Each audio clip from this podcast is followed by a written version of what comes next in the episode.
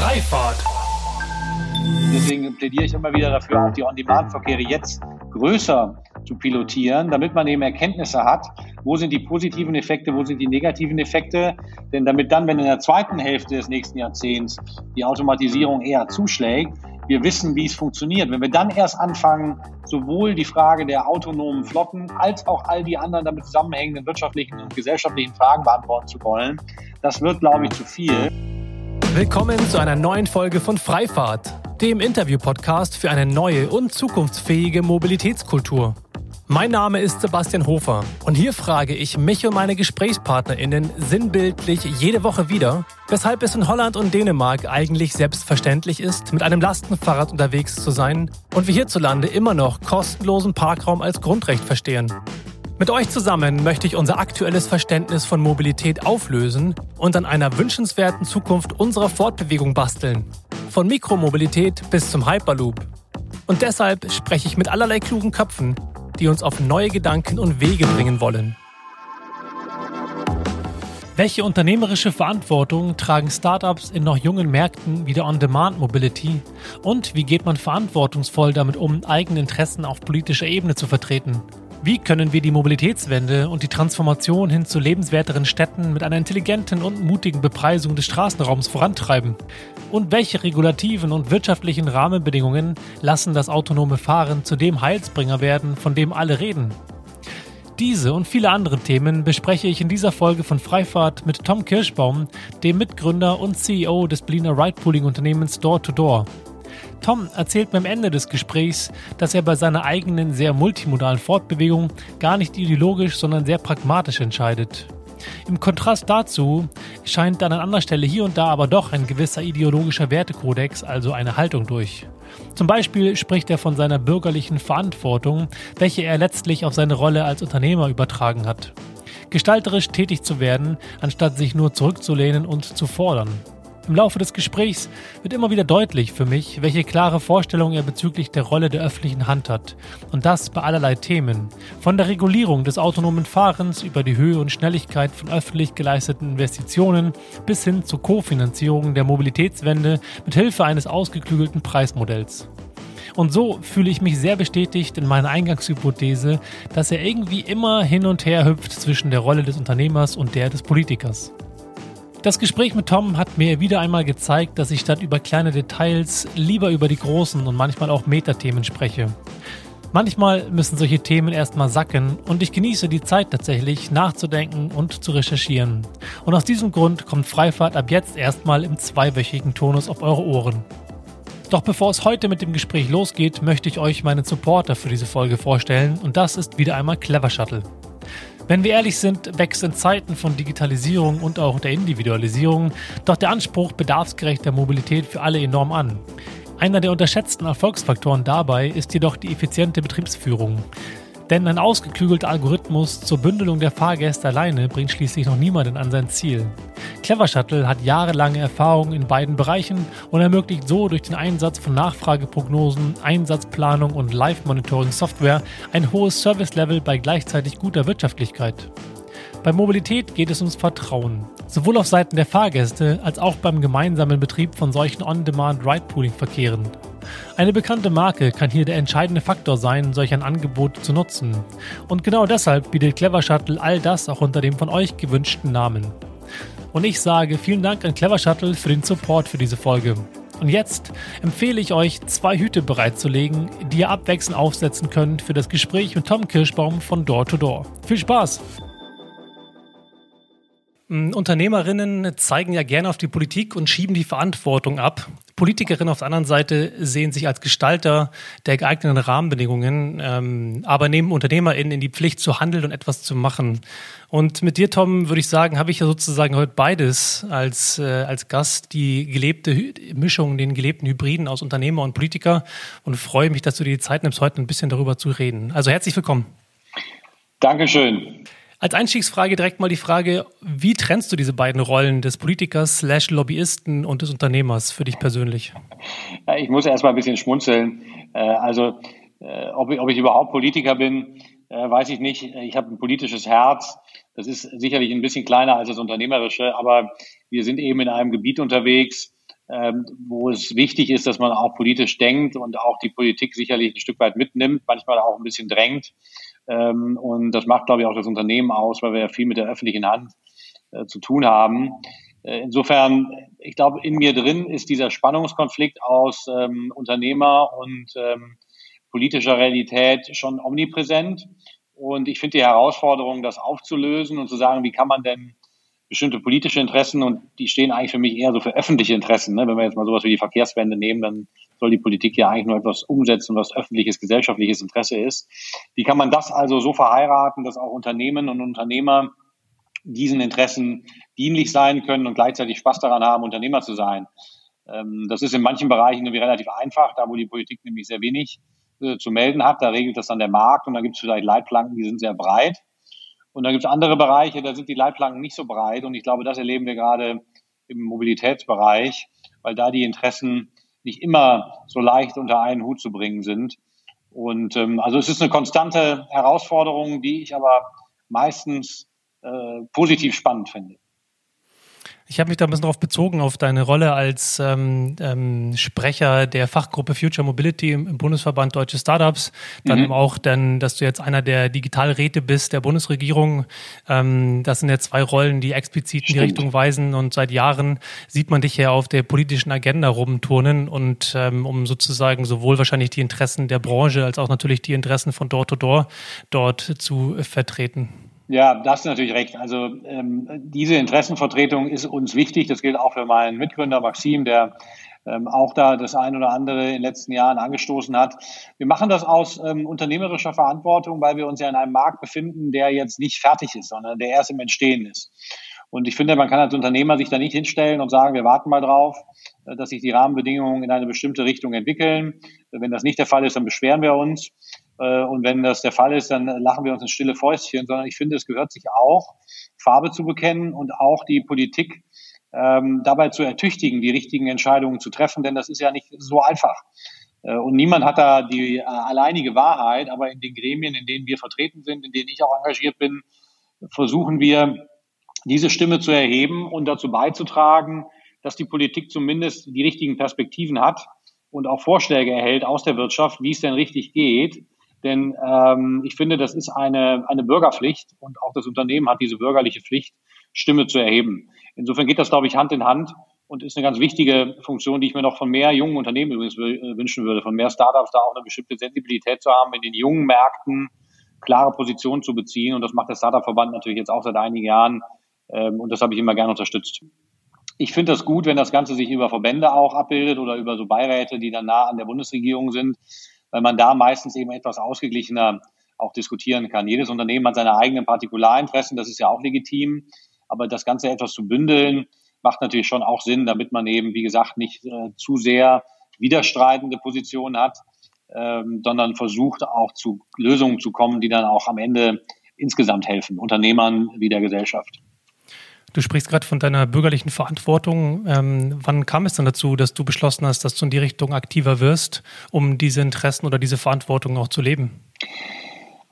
Tja, das ist eine gute Frage. Also mein Werdegang ist ja auch irgendwie nicht so ähm, nicht so ganz geradlinig, wenn man wenn man so drauf schaut. Ich bin ja sozialisiert in einer öffentlichen Bank. Da habe ich mal die Lehre gemacht in der WestLB in Düsseldorf und bin dann auch danach als Vorstandsassi nach meinem Jurastudium hin zurückgegangen. Also ich hatte immer so eine bestimmte Nähe zur öffentlichen Wirtschaft und auch zur Politik äh, und bin dann aber bewusst rausgegangen, um Unternehmer zu werden.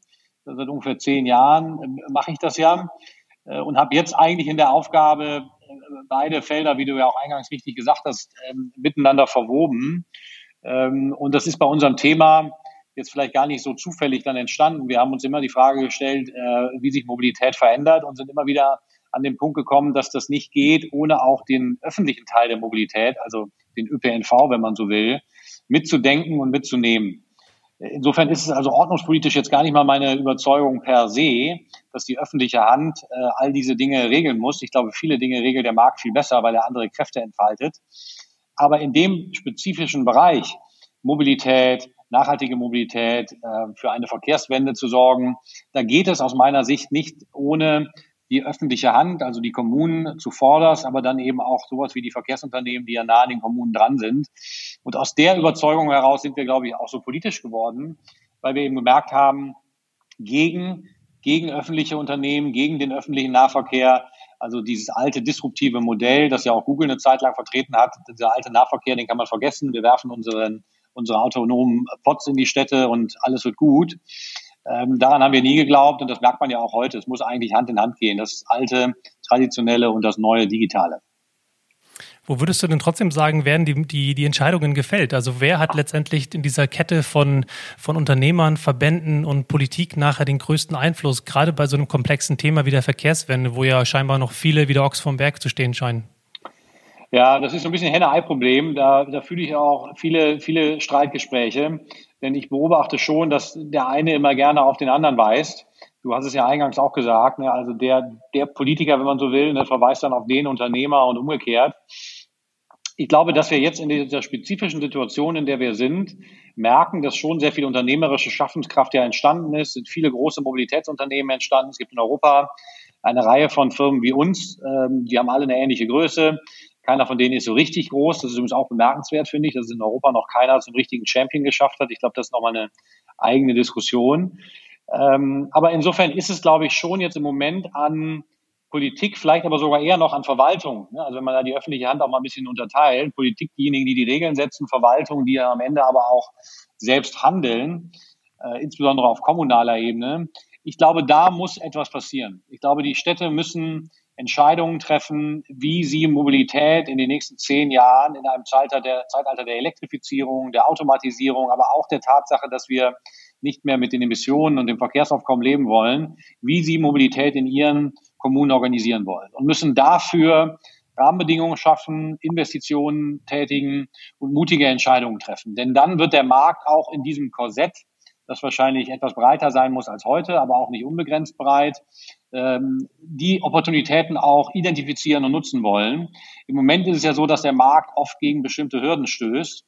Und insofern sehe ich jetzt den ersten Schritt bei mutigen Politikern und mutigen Verwaltungsangestellten, inklusive der Bürgermeister, Landräte.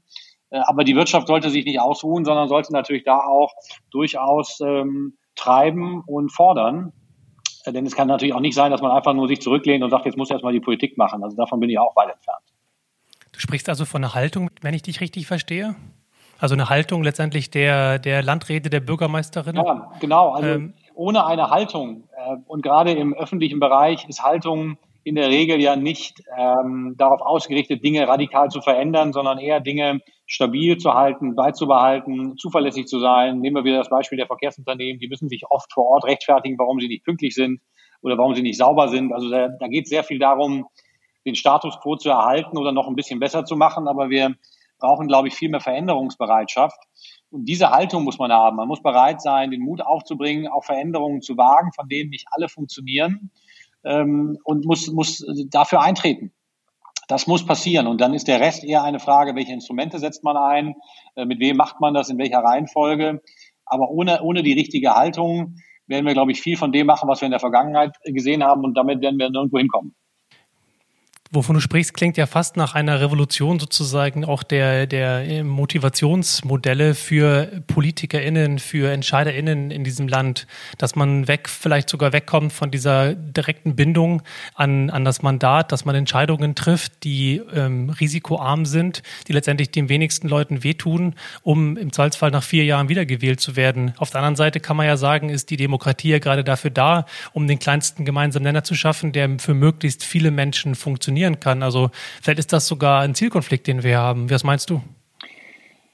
Ich fürchte, das ist tatsächlich im traditionellen Verständnis so. dass das Schielen auf die nächste Wahl ist sicherlich etwas, was ähm, nachvollziehbar ist. Und wenn man jetzt überlegt, wie komplex das auch bei uns im Lande ist, wir haben irgendwie vier Ebenen, wir haben die EU, wir haben den Bund, wir haben die Länder, wir haben die Kommunen. Also gefühlt wird ja dauernd überall gewählt.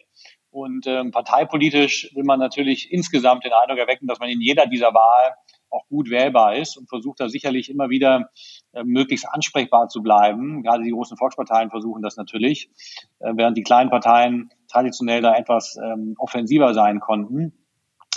Ähm, ich glaube, das ist also insofern in der Beschreibung so und trotzdem ändert es aber nichts daran, dass ich äh, auch spüre, dass in der Gesellschaft, und das ist ja eigentlich das Organ, das auch die Verwaltung und die Politik über die Wahlen dann kontrolliert, eine höhere Bereitschaft dafür da ist, jemandem die Chance zu geben, auch Dinge anders zu machen. Also wenn wir überlegen, dass jetzt während Corona äh, aufgrund unterschiedlicher Umstände ja der Verkehr viel geringer geworden ist, manche Kommunen haben Pop-up-Bike-Lanes eingeführt, äh, man stellt insgesamt fest, wie angenehm das ist, wenn nicht ganz so viel Verkehr auf den Straßen ist, man stellt fest, dass es eigentlich auch ganz gut geht, von zu Hause zu arbeiten. Da verändern sich plötzlich Dinge und der eine oder andere merkt, glaube ich, auch, ja hoppla, wahrscheinlich habe ich wirklich die Chance, ähm, eine zum Beispiel autofreie Innenstadt umzusetzen, ohne dass mir der Kopf abgerissen wird. So, und diese Veränderung jetzt zu nutzen, also es wird ja abstrakt oft davon gesprochen, Corona ist eine Chance der Digitalisierung endlich auch zum Durchbruch zu verhelfen, wenn wir an die Schulen denken. Ich glaube, das kann auch für den Verkehr gelten. Und äh, viele Bürgermeister werden ja auch für mehr als vier Jahre gewählt. In manchen Bundesländern sind sogar acht Jahre. Das ist ja eine irre lange Zeit. Also es gibt immer diese Beispiele, denken wir mal zurück, das iPhone ist gerade mal gut zehn Jahre im Markt. Also wenn wir zehn Jahre weiterdenken, das ist ja wahnsinnig viel möglich. In acht Jahren als Bürgermeister, Landrat ist auch wahnsinnig viel möglich. Und ich hoffe, dass es eine Generation von Amtsträgerinnen gibt, die sich ähm, erstmal nur auf diese acht Jahre konzentrieren und auch das Zutrauen in die Bevölkerung haben, wiedergewählt zu werden oder zumindest Anerkennung zu finden für ihre Arbeit, auch wenn die nicht darin besteht, das zu machen, was man immer gemacht hat. Und vielleicht aber auch in Kauf nehmen, zu sagen, ich habe jetzt acht Jahre lang hier wirklich mal mutig nach vorne gearbeitet ähm, und daran will ich mich messen lassen und nicht unbedingt an der Frage, ob ich dann äh, wiedergewählt werde oder nicht. Und es liegt auch an uns, dass wir natürlich nicht denjenigen, die dann neue Dinge ausprobieren, äh, nach vier Wochen oder vier Monaten sagen, jetzt hast du was Neues angefangen, das funktioniert alles noch nicht richtig, ist alles ganz furchtbar, also diese Veränderungsbereitschaft muss natürlich auch in die Köpfe aller rein. Äh, da können wir jetzt nicht reingucken, aber da können wir jeder uns selbst fragen, inwieweit wir da auch zu bereit sind und sowas dann auch mittragen würden, dass Veränderung vielleicht auch nicht immer nur bequem ist. Jetzt ist ja gerade der Markt, in dem ihr unterwegs seid, der On-Demand, DLT, Ride-Pooling-Markt, wie auch immer man den nennen möchte, explizit ähm, ja doch recht kniffliger Markt. Es gab ja seit einigen Jahren, äh, gibt es verschiedene Unternehmen, zu denen ihr ja auch dazugehört, die mit verschiedensten Projekten, in der Regel relativ kleine Pilotprojekte irgendwo in Deutschland oder Europa, dabei waren, ähm, erste Piloten zu probieren. Ihr selber habt ja mit dem Alligator in Berlin selber einen Betrieb ge geleistet. Zwischenzeitlich macht ihr das jetzt ja mit ADAC zusammen. Ähm, ähm, genau, es wurde also an verschiedensten Stellen versucht, ähm, diese Software erstmal zu qualifizieren und zu weiterzubringen, aber auch den Betrieb kennenzulernen. Jetzt gibt es ja mit größeren Projekten wie beispielsweise dem Berlkönig in Berlin die große Diskussion, ähm, ob diese 43 Millionen ausgegeben werden sollen für so einen Service. Weitere Ausschreibungen werden immer größer. Es geht darum, dass man, ähm, dass riesengroße auch Fahrerflotten, riesengroße Flotten an Fahrzeugen gemanagt werden sollen, ähm, wo letztendlich die Frage schon steht, wer kann diesen, diesen Service oder kann dieses Angebot eigentlich gewährleisten? Viele kleinere Kommunen scheuen sich noch davor, solche Services ähm, ähm, ja, auf dem ländlichen Gebiet oder in Kommunen umzusetzen. Ähm, auf der, einen Seite, auf der einen Seite haben wir also ein, ähm, eine Zögerlichkeit von, von der öffentlichen Hand, solche Services ähm, zu auszuprobieren und auch zu finanzieren. Auf der anderen Seite habt ihr ja als Unternehmen, und ich spreche mal mit, ähm, mit dir sozusagen stellvertretend dafür, ja aber auch die Notwendigkeit, einen extrem langen Atem zu haben, diesen ganzen Kram mitzumachen. Wie geht das überhaupt? ja, diesen ganzen Kram mitzumachen, das ist eigentlich auf den Punkt gebracht. Ich glaube, was man jetzt konstatieren kann nach einigen Jahren, ist, dass niemand mehr an der, äh, an der Sinnhaftigkeit der On-Demand-Verkehre und des Ride-Poolings zweifelt. Das wird ja auch dadurch deutlich, dass es jetzt Eingang findet in das neue Personenbeförderungsgesetz. Was man so hört, äh, wird das ja auch noch in dieser Legislatur verabschiedet. Und ab 2022 wird es dann also einen Tatbestand im Personenbeförderungsgesetz geben für genau diese Verkehre. Also die Lücke zu schließen zwischen dem äh, Taxi als etabliertem Verkehrsmittel und dem Linienverkehr durch Ride-Pooling. Ich glaube, da ähm, kann man Haken hintermachen und das würde ich uns auch zuschreiben. Neben anderen haben wir natürlich da immer sehr stark die Fahne hochgehalten und in aller Bescheidenheit, glaube ich, auch einen wichtigen Beitrag geleistet. Wir haben übrigens den Alligator Shuttle eingeführt, äh, nicht weil wir immer schon selbst einen Betrieb leisten wollten, sondern weil kein Verkehrsunternehmen geglaubt hat, dass das funktioniert. Und dann haben wir gesagt, dann müssen wir den Beweis antreten, wenn die öffentliche Hand sich nicht traut dann machen wir es halt selbst und zeigen einmal, dass die Menschen das annehmen, dass die Technologie funktioniert. Und nachdem wir das getan haben, ist dann mit der Duisburger Verkehrsgesellschaft das erste öffentliche Unternehmen auf den Zug aufgesprungen. Also das war quasi ein, ein Hebel, der, der aus der Not geboren war, um zu zeigen, dass Risiken nicht so groß sind, wie der eine oder andere dachte. Zu deiner äh, eigentlichen Frage. Ähm, ich glaube, es geht weniger äh, jetzt um, um den einzelnen Punkt. Sind die 40 Millionen für den Bergkönig im Innenstadtbereich oder äh, Stadtrandbereich gut angelegtes Geld? In der Vergangenheit war es ja so, dass das Geld von Daimler kam. Das war dem Berliner Senat dann ganz recht. Ähm, aber natürlich sieht man da auch schön den Spannungskonflikt. Jetzt sagt der Daimler, ich würde es eigentlich ungern weiter bezahlen, jedenfalls nicht unter den Bedingungen, die äh, der Senat haben will. Der Senat sagt, ich möchte es eigentlich gerne weniger in der Innenstadt haben, sondern im Außenbereich, denn da ist die Lücke größer. Da kommt es also zu diesem Spannungskonflikt. Und ich glaube, was das Land Berlin wie alle anderen Kommunen auch entscheiden muss, ist, wie viel ist es uns wert, öffentlichen Nahverkehr in die Digitalisierung zu treiben? Wie viel ist es uns wert, auf dem Land nicht nur den großen Bus zu haben, der die Hauptstraße abklappert. Das für die meisten Menschen, die kein Auto haben, dann bedeutet, sie kommen eigentlich da nicht hin. Ähm, sie erreichen den Arzt nicht, sie erreichen das, äh, den Lebensmittelladen nicht. Also die Lebensqualität im ländlichen Raum hängt ja extrem vom Nahverkehr ab und in den Städten ist der Verkehr, so gut ja der ÖPNV in vielen Bereichen in Deutschland ausgebaut ist, einfach nicht gut genug. Deswegen fahren viele Leute eben noch mit dem eigenen Auto. Da beißt die Maus keinen Faden ab. Und wenn Fall. wir sagen, wir wollen eine Veränderung hin zu nachhaltigerem Verkehr, hin zu attraktiverem ÖPNV, dann wird das eben auch etwas kosten. Und dann wird man sich nicht zurücklehnen können, nach meiner festen Überzeugung, und sagen können, na ja, dann muss das halt äh, durch die private Wirtschaft geleistet werden. Ähm, denn die private Wirtschaft hat kein Interesse daran, ein öffentliches Ziel zu erreichen. Das kann man ja auch nicht erwarten. Es gibt dieses typische Beispiel der Carsharing-Unternehmen, bei denen sich dann viele beschweren und sagen, warum geht das Geschäftsgebiet denn eben nur bis da oben, sagen wir mal in Pankow und nicht noch ein Stückchen weiter? Eigentlich müssten die Car2Go's doch bis hinter die Stadtgrenze gehen denn da ist doch der Nahverkehr gerade so dünn. Ja, das stimmt. Nur da leben halt auch einfach so wenige Menschen, dass es dann für den Car2Go oder den Drive Now, Schernau heißen sie jetzt, aber du weißt, was ich meine. Klar. Das macht halt eben einfach wenig Sinn, weil die Fahrzeuge dann da zu lange rumstehen. Also ist aus dem privaten Interesse in dem verdichteteren Innenstadtbereich das Geschäftsmodell interessanter. Im öffentlichen Interesse ist es aber eher, dass das Geschäftsgebiet größer ist. Wie löst man das auf? Ich glaube, indem der Staat akzeptiert, dass er das öffentliche Interesse vertreten muss. Und wenn das dann auch konkret bedeutet, On-Demand-Verkehre zu bezahlen, so wie ja auch den öffentlichen Verkehr insgesamt sich eine Menge kosten lässt, dann muss es doch klar sein, dass uns das eigentlich noch mehr wert sein muss als in der Vergangenheit und die 40 Millionen Euro, die hier immer im Raum stehen in Berlin, doch nicht ernsthaft äh, die entscheidende Frage sein dürfen, sondern wir müssen aus meiner Sicht ganz andere Diskussionen führen bei der Frage, wie finanzieren wir Verkehr? Ist es richtig, dass der Straßenraum nicht bepreist wird? Ist es richtig, dass Parken so günstig ist? In manchen Teilen von Berlin kostet es gar nichts.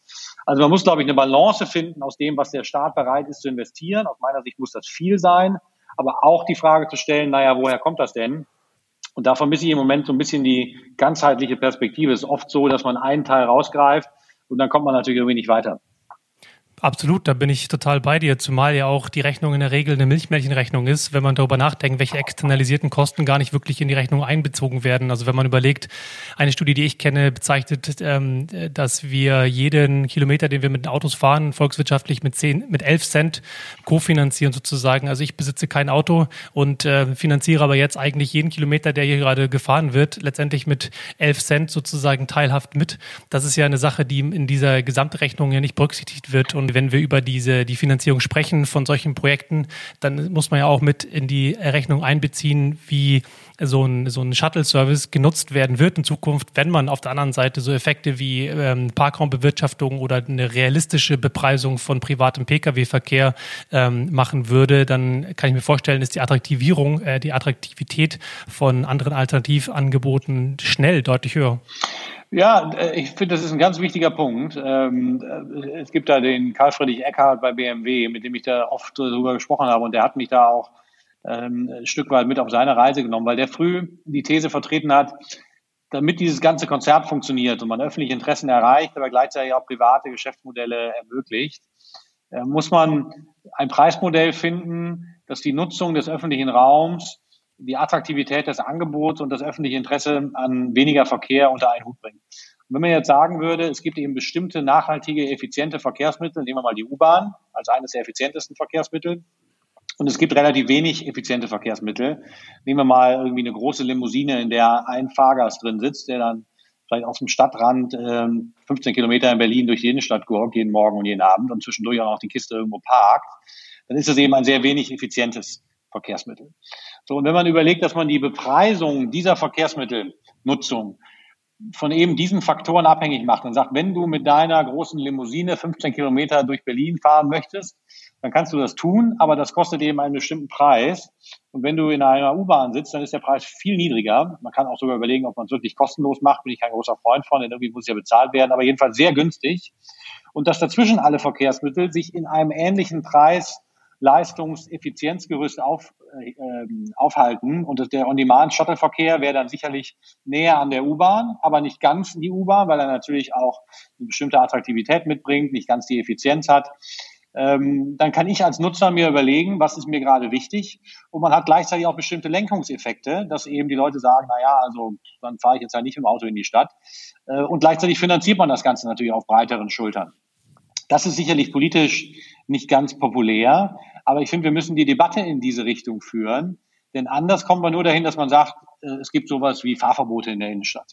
Finde ich jetzt per se auch nicht irgendwie total spannend, denn da wird man immer die Frage haben, naja, aber manche müssen ja fahren, da gibt es also sehr, sehr viele Ausnahmen. Ich finde, wir gucken viel zu wenig auf die Lieferverkehre, äh, die einen großen, die große Rolle spielen, die natürlich jetzt auch durch die zunehmende Bestellung von Essen und Produkten im Internet eine viel größere Rolle spielen. Die sind überhaupt nicht reguliert. Also jeder Lieferdienst kann so oft wie er will äh, städtischen Straßenraum, Parkraum in der Regel zweite Reihe beanspruchen. Zahlt nichts dafür, außer vielleicht mal einem Knöllchen. Ähm, das ist natürlich für die, für die Paketboten ist das sicherlich auch kein glücklicher Zustand, aber verkehrlich macht es überhaupt keinen Sinn, dass man da nicht mehr hinguckt und sagt, naja, da wird doch Raum in Anspruch genommen. Und wenn ich eben zu Hause bin und möchte mir gerne das Paket schicken lassen, vielleicht ist es irgendwo eingepreist, dass ich dann eben diese Bequemlichkeit in Anspruch nehme. Also wir brauchen, glaube ich, diese systemischen Diskussionen um in Gänze zu einer Lösung äh, zu kommen, die trägt und nicht Stückwerk gegen Stückwerk aufzurechnen und hinterher zu sagen, naja, so geht's halt irgendwie doch nicht. Total. Ähm, ein, Argument, was gewissermaßen dagegen ähm, aktuelle Services spricht, wie jetzt den Bergkönig beispielsweise, sind ja leider auf der anderen Seite, dass es nicht sonderlich gut angenommen wird. Also die Zahlen, die man so hört, sind nicht gerade brillant und ähm, die, wenn wir von 1,5 Fahrgästen Schnitt ausgehen, von irgendwie einer, einem Pooling-Faktor, der nicht in der Größenordnung ist, wie es vielleicht sein müsste, wenn man guckt, wie Fahrten im Keller gehen, wenn nicht diese 5 Euro Pauschalangebot gerade ähm, ausgelobt wird, dann ist es ja nachvollziehbar, dass der Senat vielleicht sagt, naja, ganz ehrlich, warum sollen wir denn so viel Geld bezahlen für einen Service, der eigentlich nur ein äh, kofinanzierter Taxiservice ist für die BerlinerInnen? Ja, also die Diskussion kenne ich natürlich und ähm, ich kann aus unseren Betrieben berichten, dass wir schon auch Verkehre haben, in denen die Zahlen anders aussehen. Wir haben jetzt beispielsweise im Süden von Münster, in Hiltrop mit den Stadtwerken Münster, den sogenannten Loop eingeführt im September. Wird sehr erfreulich angenommen. Das ist übrigens dann auch der Nahverkehr in dem Stadtteil. Also der ist nicht ergänzend, neben dann den Linienbussen, sondern das ist dann der Nahverkehr. Wird insofern sehr gut angenommen. Das sind ähm, im Schnitt, ähm, wenn ich die richtigen Zahlen im Kopf habe, etwas mehr als vier Fahrgäste pro Stunde. Ähm, mehr fassen auch in die Fahrzeuge ähm, nicht rein. Die sind etwas kleiner als der Bergkönig. Das sind diese London-Taxis.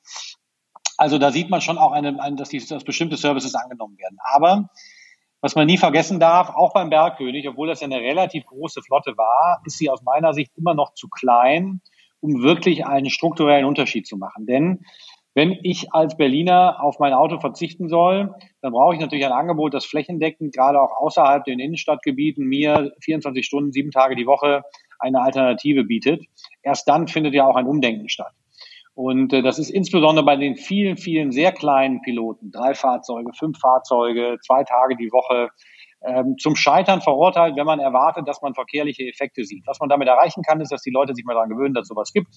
Funktioniert die App, funktioniert der Algorithmus, hat man mal wieder ein Häkchen gemacht auf der Liste der Innovationen, die man so machen möchte, ein bisschen Fördermittel mitgenommen. Aber wenn wir wirklich etwas einführen wollen, was einen strukturellen Unterschied macht, das sieht man ja übrigens an den USA und an Asien, wo dann Tausende von Fahrzeuge durch die privaten Anbieter in den Markt geworfen werden, dann plötzlich entstehen die Skaleneffekte und es ist nun mal ein skaliertes Geschäftsmodell, von dem wir reden. Bei den Fahrzeugflotten, die wir sehen, selbst beim Bergkönig, ist es, glaube ich, falsch zu erwarten, dass man en gros bestimmte Effekte dann auch sieht.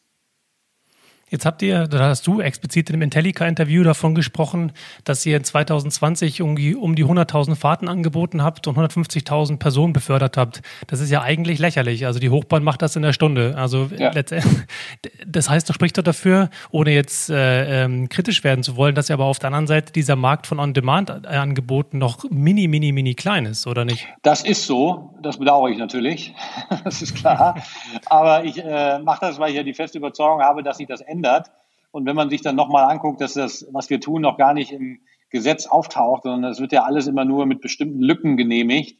Also faktisch tun wir etwas, was gesetzlich nicht geregelt ist oder unsere Partner genau genommen tun das. Dann ist es natürlich kein Wunder, dass das Ganze noch so jungfräulich daherkommt. Ähm, aber ich gebe dir recht. Äh, das ist natürlich ein Anzeichen dafür, wie wenig sich insgesamt im Bereich des veränderten Mobilitätsverhaltens getan hat. Und das würde ich sogar nicht nur auf die On-Demand-Verkehre beziehen, denn wenn man alle neuen Mobilitätsservices sich mal anschaut, inklusive der Scooter, inklusive der Live-Fahrräder, ähm, und die ins Verhältnis setzt. Also wie hat sich der modale Split verändert, seitdem es digital getriebene Geschäftsmodelle vom Carsharing über die, die ich gerade genannt habe, gibt, dann ist das natürlich tatsächlich mikroskopisch klein. Das ist mit Sicherheit ein niedriger einstelliger Prozentbetrag. Äh, also man erreicht nur sehr wenig im Moment. Das heißt, die Effekte haben sich auch noch gar nicht richtig abgebildet. Und alles, was wir tun, ist eine Wette darauf, dass in den nächsten zehn Jahren ultimativ durch das autonome Fahren die Welt verändert. Äh, ansonsten müssten alle Mobilitätsdienstleister die Sachen einpacken und die Firmen schließen. Denn aktuelle Zahlen, was ja übrigens auch die Profitabilität der Mobilitätsdienstleister betrifft, ähm, geben das einfach noch nicht her. Das ist interessant, dass du das sagst, weil das ist tatsächlich auch eine Frage, die ich, mich, die ich mir gestellt habe. Ihr seid jetzt seit acht Jahren am Markt. Ihr seid Venture Capital äh, finanziert. Ihr habt ca. 32 Millionen Euro aufgenommen im Laufe der Zeit.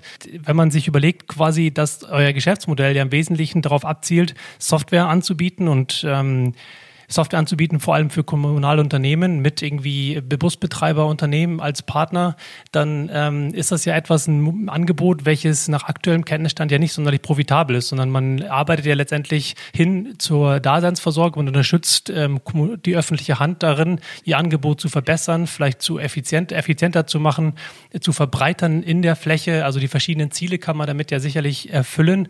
Gleichwohl ist ja schon das kein klassischer Venture Capital Case, wenn man überlegt, dass es irgendwie aktuell ähm, paar, vielleicht ein, zwei, drei Millionen Euro Umsatz so die verschiedenen Unternehmen im DRT-Bereich pro Jahr machen, dann äh, frage ich mich schon und würde natürlich auch gerne von dir wissen, wo eigentlich dort das Geschäftsmodell tatsächlich ist. Also wie, ähm, wie funktioniert das Ganze? Was ist euer, eure, eure Wette in Zukunft, abgesehen vom autonomen Fahren? Oder ist es tatsächlich nur das Thema autonomes Fahren? Ja, sehr gute Frage, Sebastian. Ich glaube, die die Antwort ist etwas, äh, etwas vielschichtig. Also erstens, autonomes Fahren ist natürlich eine wichtige Richtschnur für alle, die eigentlich im Mobilitätsdienstleistungsbereich unterwegs sind. Aber was wir ja auch gelernt haben in den letzten Jahren, ich habe da äh, auch, auch eine Kiste Rotwein verloren, dass das eben so schnell nicht geht. Ich dachte mal, wir wären in diesem Jahr schon so weit. Ich glaube, vor vier Jahren war das, oder vor fünf Jahren, da habe ich auf 2020 gewettet.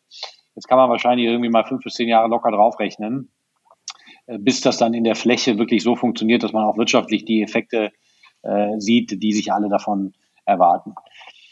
Aber was nach wie vor, glaube ich, mehr denn je gilt, und das hat sicherlich durch ähm, die Diskussion über den Klimawandel, gesellschaftlichen Druck, Stichwort Fridays for Future, aber auch die Erfahrung jetzt in der Corona-Pandemie, ähm, neuen Schwung gekriegt, nämlich dass die Verkehrswende geboten und auch möglich ist. Also dass das alles richtig ist, dass man solche digitalisierten breitflächigen Mobilitätsangebote in den Markt bringt und dass auch die öffentliche Daseinsvorsorge hier eine viel größere Rolle wird spielen müssen, als sie das in der Vergangenheit getan hat. Im Zweifel irgendwie auch niemand mehr. Deswegen wird ja auch so viel Geld bereitgestellt, dass oben in den Fördertöpfen wartet, nur leider äh, nicht wie ein großer Wasserfall, sondern eher wie so eine tröpfelnde Gießkanne in die Projekte fließt. Also ich glaube, da liegt ein Teil des Problems, dass eben noch nicht die Schleusentore richtig auf sind, sondern Investitionen, wie in vielen Bereichen in Deutschland, ja einen wahnsinnig langen Prozess durchlaufen, bis sie dann am Ende des Tages auch dazu führen, dass Investitionen und damit Innovationen im Markt ankommen.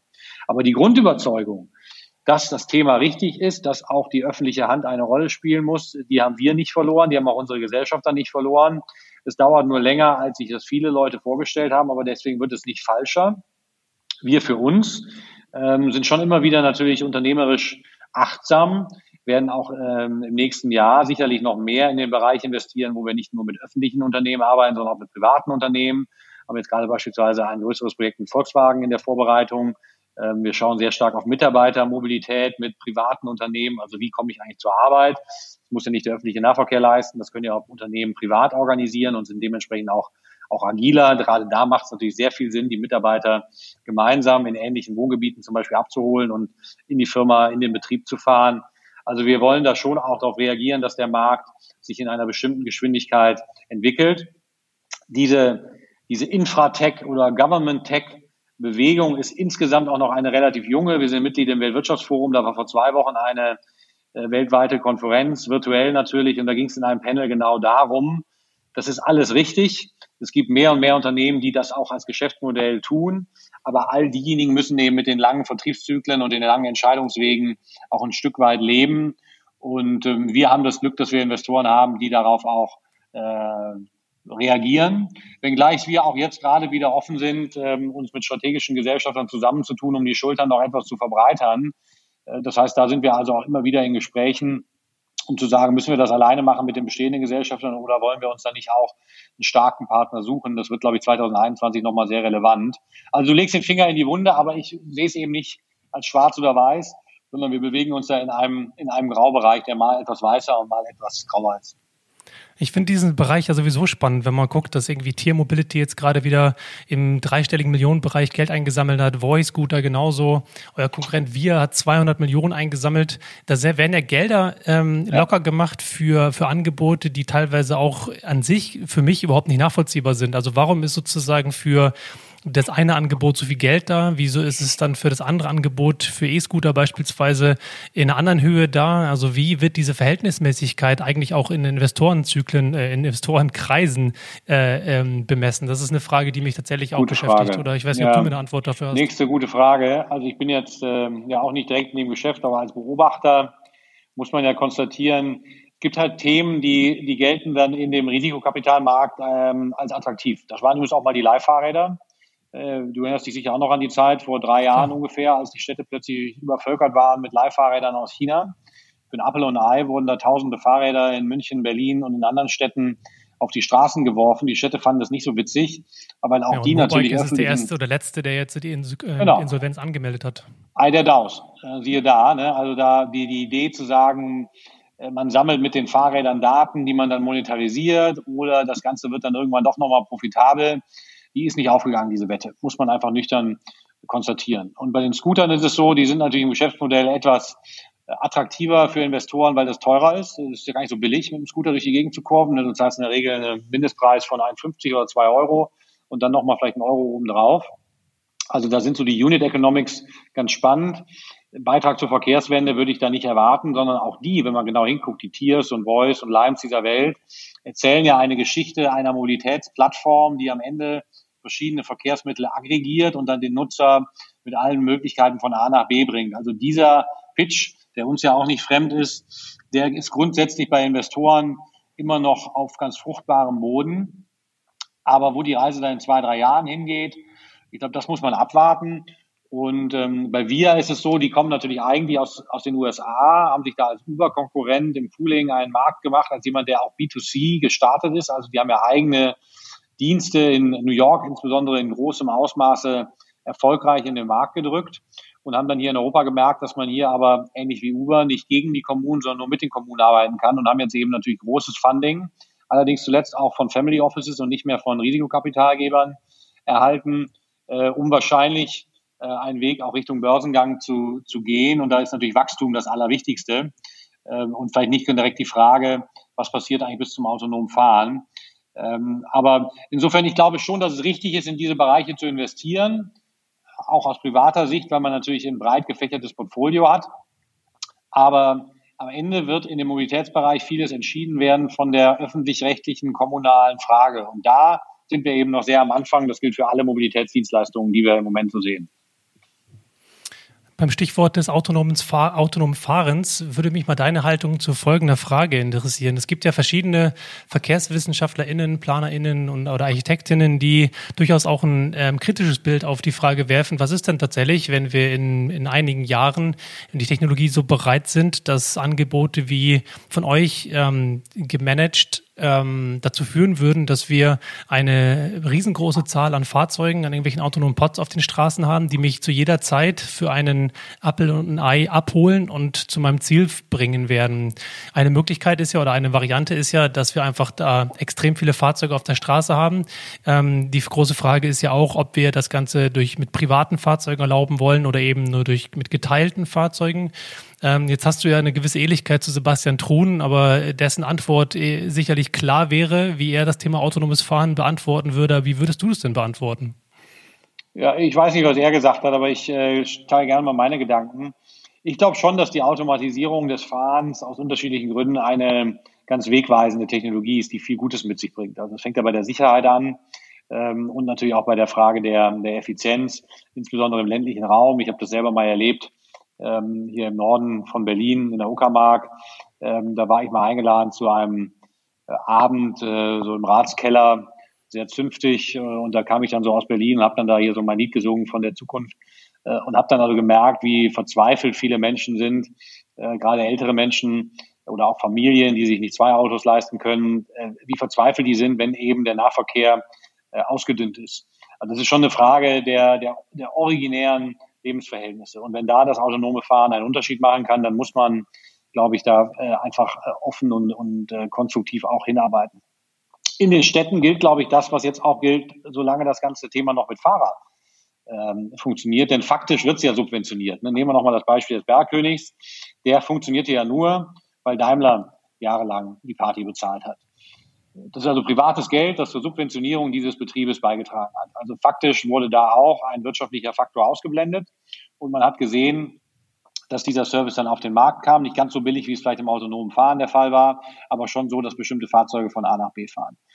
Und ähm, wir kommen zum Schluss, das haben wir ja vor 20 Minuten diskutiert. Eigentlich muss dieses Konzert dirigiert werden. Also ich brauche jemanden, der eine Partitur hat und der sich überlegt, was will ich erreichen, wie viel Verkehr will ich in meiner Stadt zulassen und wie kann ich das so lenken, dass vielleicht durch Mengen Preisgerüste ich sicherstelle, dass dann eben nicht eine Million Google-Fahrzeuge plötzlich in Berlin ähm, alles verstopfen oder wir hier irgendwie wie auf so einem Raumschiff leben, sondern man eine gute Mischung hat aus legitimen Mobilitätsbedürfnissen der Menschen, aber eben auch anderen Verkehrsteilnehmer, anderen gesellschaftlichen Interessen, die nicht nur darin bestehen, dass man jederzeit für ein Apfel und Ei von A nach B fährt und vielleicht auch mehr Verkehr produziert, als man will. Also auch im Zeitalter des autonomen Fahrens, vielleicht sogar gerade im Zeitalter des autonomen Fahrens, ähm, braucht es die technologische Überlegenheit, die das Ganze effizienter macht, aber es braucht auch die politische, die kluge Hand des Lenkens, damit das Ganze in sich stimmig bleibt. Denn das ist wieder der Unterschied zu anderen Bereichen, wo die Automatisierung erstmal vollständig reüssieren kann. Also denken wir an Fabriken. Wenn da Prozesse automatisiert werden, dann entscheidet das ja im Zweifel nur der Unternehmer und die Gesellschaft hat da kein besonderes Interesse daran, ob er die Effizienz steigert oder nicht. Im verkehrlichen Bereich bewegen wir uns im Bereich der Daseinsvorsorge. Wir sind alle davon betroffen. Irgendjemand muss entscheiden, wie das Ganze funktionieren soll. Und das können wir heute wahrscheinlich noch nicht genau antizipieren. Aber ohne eine solche Rolle wird es aus meiner Sicht nicht gehen. Wie würdest du denn sagen, sind wir bei dem Thema momentan aufgestellt? Also ähm ich glaube, wo wir ganz gut unterwegs sind, ähm, ist so mein Eindruck bei den technologischen äh, Voraussetzungen. Also ich glaube, Deutschland oder Europa war ja einer der ersten Standorte, ich glaube, es war Deutschland tatsächlich, um überhaupt Voraussetzungen zu schaffen, dass auch Straßenverkehrszulassungstechnisch automatisierte Fahrzeuge äh, in Feldversuchen unter bestimmten Bedingungen überhaupt mal das Licht der Welt erblicken. Da haben wir, glaube ich, also Voraussetzungen geschaffen. Die USA sind natürlich weiter und China auch, aber so für europäische Verhältnisse haben wir da uns mal äh, wirklich die Beine in die Hand genommen. Das ändert aber natürlich nichts bei der Frage, wenn dann die Fahrzeuge technologisch in der Lage sind, durch die Gegend zu fahren, ohne andere Fahrzeuge zu rammen oder Fußgänger umzufahren, wie soll denn das Ganze dann praktisch wirtschaftlich funktionieren und auch gesellschaftlich? Ähm, und ich glaube, wir müssen antizipieren. Also wir müssen ein Stück weit vorwegnehmen, wie die Welt dann aussieht und sagen, der, solange es die Fahrzeuge noch nicht gibt, sitzt halt vorne ein Fahrer drin. Aber wir stellen uns einfach mal vor, der wäre nicht mehr drin. Also wir klammern quasi die Kosten und die praktischen Fragen, die damit zusammenhängen, dass die Fahrzeuge noch gesteuert werden, aus und äh, gehen so stark in Feldversuche. Deswegen plädiere ich immer wieder dafür, auch die On-Demand-Verkehre jetzt größer zu pilotieren, damit man eben Erkenntnisse hat, wo sind die positiven Effekte, wo sind die negativen Effekte. Das muss in den nächsten fünf Jahren geschehen. Denn damit dann, wenn in der zweiten Hälfte des nächsten Jahrzehnts die Automatisierung eher zuschlägt, wir wissen, wie es funktioniert. Wenn wir dann erst anfangen, sowohl die Frage der autonomen Flotten als auch all die anderen damit zusammenhängenden wirtschaftlichen und gesellschaftlichen Fragen beantworten zu wollen, das wird, glaube ich, zu viel. Also lasst uns das, was wir jetzt schon tun können, beantworten, ausprobieren, Fehler machen, daraus lernen. Und so sehe ich es halt auch in anderen Regionen. Also dass in den USA Millionen und Millionen Kilometer mit autonomen Fahrzeugen gefahren werden, ähm, dass Tesla ein Automobilhersteller ist, der mit jedem gefahrenen Kilometer einfach wahnsinnig viel lernt, dass in den autokratischer geprägten Systemen in, äh, in, in China wahnsinnig viel da auch an Feldversuchen läuft. Das, das macht man ja nicht ohne Grund und wir sind halt so ein bisschen diejenigen, die sagen, hm, da wollen wir mal abwarten und wenn es dann soweit ist, dann gucken wir mal. Das halte ich für fatal. Bei dem Thema der Mobilitätswende da haben wir vorhin schon drüber gesprochen, ist ja das Element der Haltung ein wichtige, wichtiges Thema. Und das spielt ja auch in dem Thema wieder eine große Rolle. Denn bei diesem Thema habe ich immer schon den Eindruck, dass dort äh, Interessen, industriepolitische Interessen doch eine große Relevanz haben in der Form, wie nachher dann ähm, Verkehrspolitik gemacht wird. Ich bin da nicht ganz frei von zu sagen, dass wir eigentlich keine wirkliche Vision haben, auf die wir zugehen, die nicht immer wieder durch industriepolitische, lobbyistische Interessen in eine andere Richtung gehen. Und du hast ja selber schon erwähnt, ihr seid ja auch im VDA engagiert an der Stelle. Wie ist da deine Wahrnehmung? Ich mache es mal am Beispiel der, der Elektrifizierung fest, ne, weil das irgendwie konkreter ist als das autonome Fahren. Da sind noch ein bisschen weiter weg. Und ich finde, da kann man irgendwie ganz gut beobachten, dass über viele Jahre ja man nicht den Eindruck hatte, dass die Elektrifizierung der Flotten, die Einführung elektrischer Fahrzeuge, die nötige Infrastruktur jetzt so die Nummer eins Priorität war politisch wie auch industriepolitisch. Und jetzt ist ja was passiert. Also plötzlich, ich glaube, durch erheblichen politischen Druck, aber auch durch andere Unternehmen, die sich sehr stark dem Thema verschrieben haben, ist es schon so, dass die gesamte Autoindustrie, Hersteller wie Zulieferer, dieses Thema als Hauptpriorität erkannt haben und ich glaube mit großer Kraft, manche vielleicht auch mit großer Sorge, investieren, dass die Flotten elektrisch werden, dass man äh, auch als Zulieferer, der vielleicht bestimmte Komponenten, Getriebe oder ähnliches, die also für Verbrennungsmotoren relevant waren, dass sie sich überlegen, Menschenskinder, äh, wenn irgendwie in Großbritannien jetzt entschieden worden ist, ab 2030 keine Verbrenner mehr auf den Straßen, äh, dass also da jetzt reagiert wird. Und das hat die Politik natürlich am Ende des Tages erzwungen, äh, durch bestimmte CO2-Werte, durch, durch den Flottenmix. Ähm, da gab es lange Widerstand, aber ich habe das so wahrgenommen, auch durch die Bundesregierung, insbesondere durch die Kanzlerin, dass sie irgendwann gesagt hat, es hilft halt nichts, das machen wir jetzt. Und jetzt hat die Industrie diesen Schuss gehört und agiert auch. Nicht aus eigenem Antrieb, was aber vielleicht auch nicht verwunderlich ist. Wenn man sich jetzt mal in die Position versetzt, du hast als ein Autobauer gerade neue Fabriken gebaut, in denen der Diesel und der, der Benziner über 30 Jahre lang eigentlich hergestellt werden soll dann ist es ja auch als Unternehmer legitim zu sagen, na, ich möchte eigentlich jetzt 30 Jahre lang noch Verbrenner äh, vertreiben. Denn das ist unternehmerisch in deinem Interesse und das gesellschaftliche Interesse so einzupreisen, dass du die dann freiwillig nach fünf Jahren dicht machst. Ich glaube, das kann man auch von einem Unternehmer nicht erwarten. So funktioniert der Markt einfach nicht. Äh, schon gar nicht mal von Unternehmern, die vielleicht nicht ganz so äh, in einem gesellschaftlichen Konstrukt leben, wie wir das hier in Europa kennen, wo man ja immer versucht, eigentlich bestimmte Interessen auch unternehmerisch auszugleichen. Also das muss schon mit klarer Kante erfolgen. Und wenn das bei der Verkehrswende jetzt auch so wird, also wenn die Kommunen sagen, Schluss mit lustig, in fünf Jahren wollen wir nicht mehr diesen oder jenen Verkehr sehen, ja, dann haben sie, hat die Industrie auch keine andere Wahl mehr.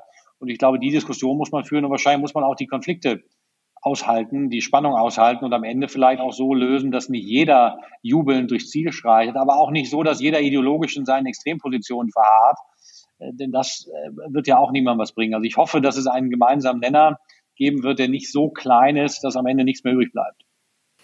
Hm, jetzt hat ja die ARD gerade mit ihrem Ökozid ähm, auch das Thema Verkehrspolitik aufgeworfen. Ähm, ich weiß nicht, ob du den gesehen hast. Ansonsten ah, noch nicht. Ja. Sehr empfehlenswert, auch an alle, den, den zu, zu gucken. Ähm, und da geht es ja auch viel um das Thema Haltung und um Verantwortungsbewusstsein. Und wir haben jetzt ja einen Bundesverkehrsminister, ähm, der, weil du ja von klare Kante sprichst, auch nicht unbedingt eine klare Kante vertritt, zumindest nicht in meiner eigenen Wahrnehmung ähm, dessen, wie wir tatsächlich zu einem nachhaltigeren Mobilitätsökosystem kommen würden.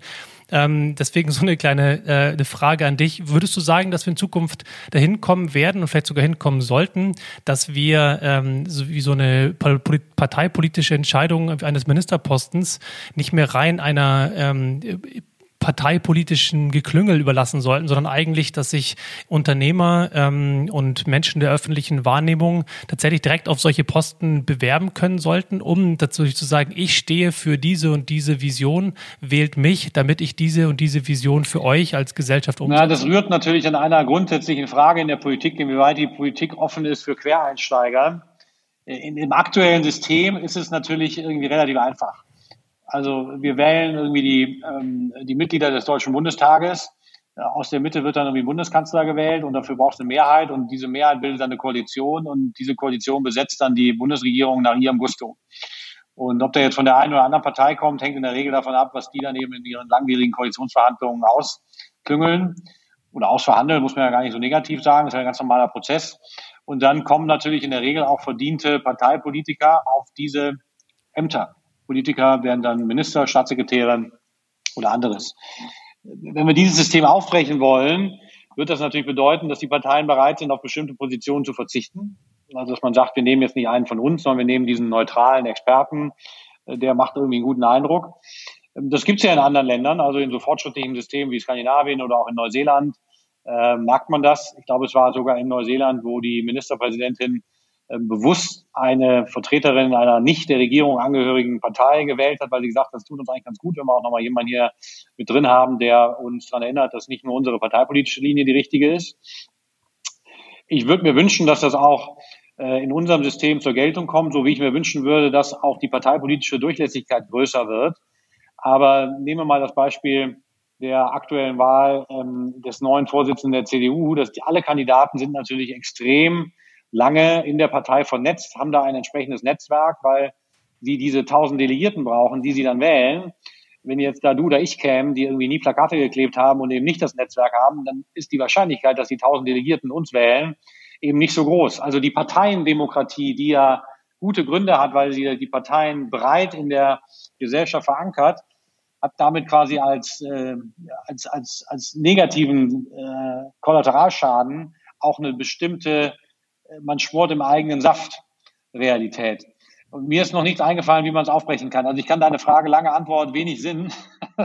ähm, ich ich kann es ich kann's nicht richtig aufbrechen, weil es im System so angelegt ist. Ich würde es mir anders wünschen.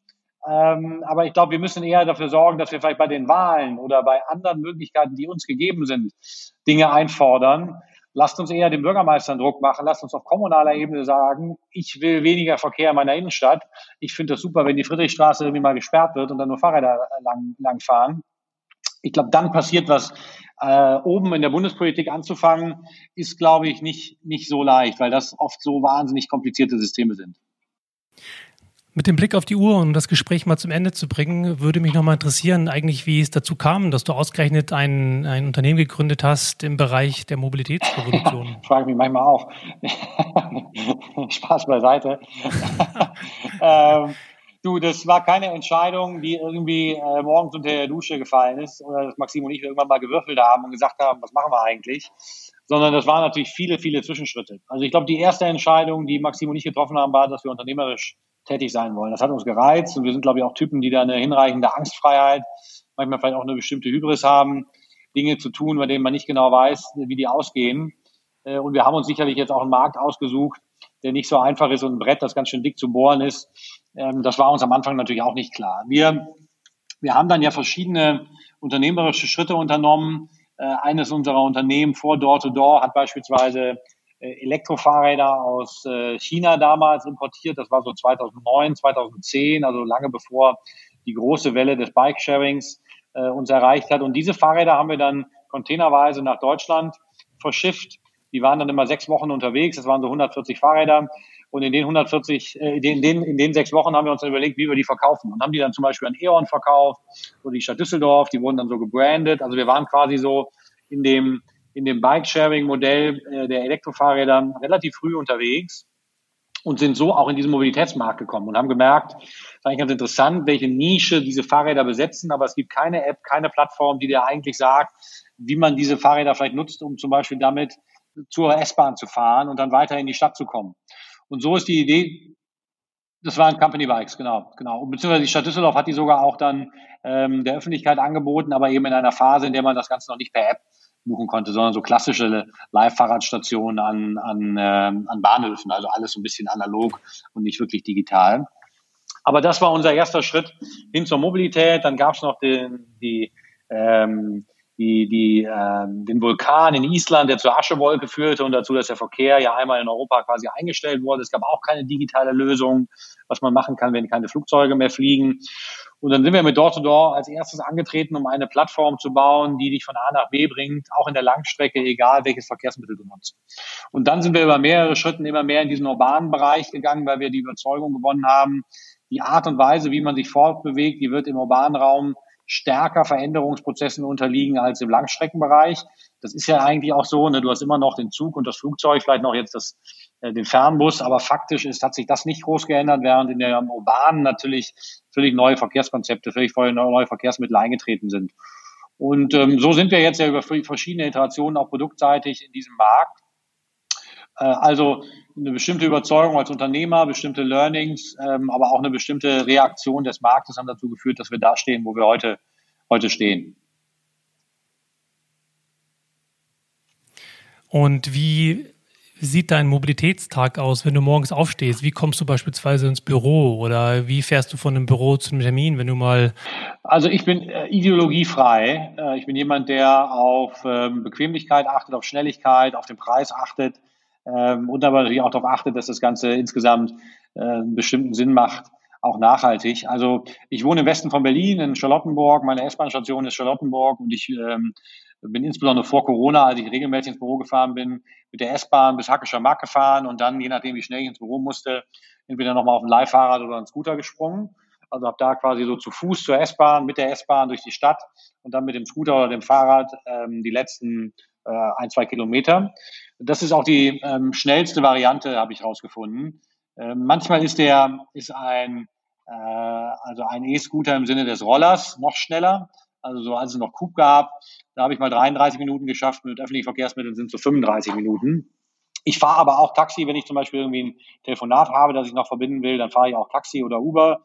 Ähm, ich bin auch kein Feind des Autos, ganz im Gegenteil. Ich ähm, habe eine hohe Leidenschaft auch für alte Autos und fahre im Sommer auch mal irgendwie mit einem alten Auto über die Brandenburger Alleen. Also ich versuche eigentlich selbst alles auszuprobieren, was es gibt. Ich stehe aber ungern mit dem eigenen Auto im Berliner Stau. Deswegen mache ich das tatsächlich so als Alltagsverkehrsmittel nicht so häufig. Zuletzt noch die Frage vielleicht, es gibt ja mittlerweile mehr und mehr solche autofreien Quartiere, wie beispielsweise Stellwerk 60 in Köln. Würdest du zum aktuellen Stand schon in so ein Quartier ziehen mit ja, deiner Familie? Ja, das würde ich schon. Also ähm, wir haben jetzt die Situation, zwei kleine Kinder, die eine geht davon in die Kita, die bringen wir äh, eh zu Fuß.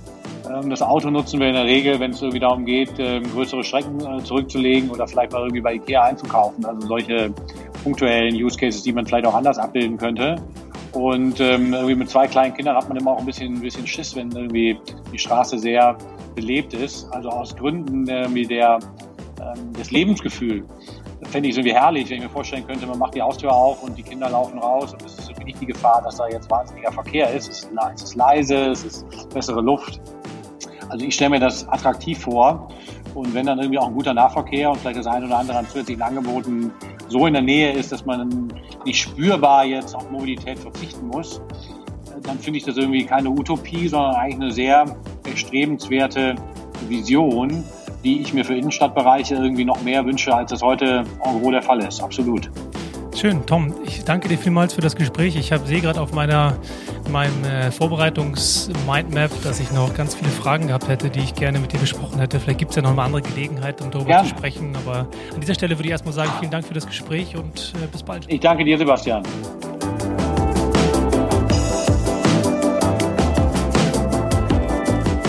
Schön, dass du im neuen Jahr mal wieder reingehört hast in meinen Podcast. Und tatsächlich würde ich jetzt gerne schon ankündigen, auf welchen Gast du dich in der nächsten Folge freuen kannst. Nur leider steht das noch nicht fest. Also lasst euch am besten einfach überraschen. Und wenn dir die Folge gefallen hat, dann freue ich mich wie immer natürlich auch über deine Unterstützung. Am einfachsten geht das, wenn du bei Spotify oder in deiner Podcast-App auf Abonnieren klickst und natürlich auch mit ein paar Sternchen und einem Kommentar bei Apple Podcasts. Außerdem freue ich mich, wenn du diesen Podcast fleißig weiterempfiehlst. Wenn du Kontakt aufnehmen möchtest, findest du mich bei LinkedIn, Instagram oder Twitter unter dem Namen Freifahrt. Das war's für heute mit Freifahrt. Mein Name ist Sebastian Hofer und ich freue mich, wenn du in der nächsten Folge wieder reinhörst und sage gute Fahrt und lass die Haare wehen.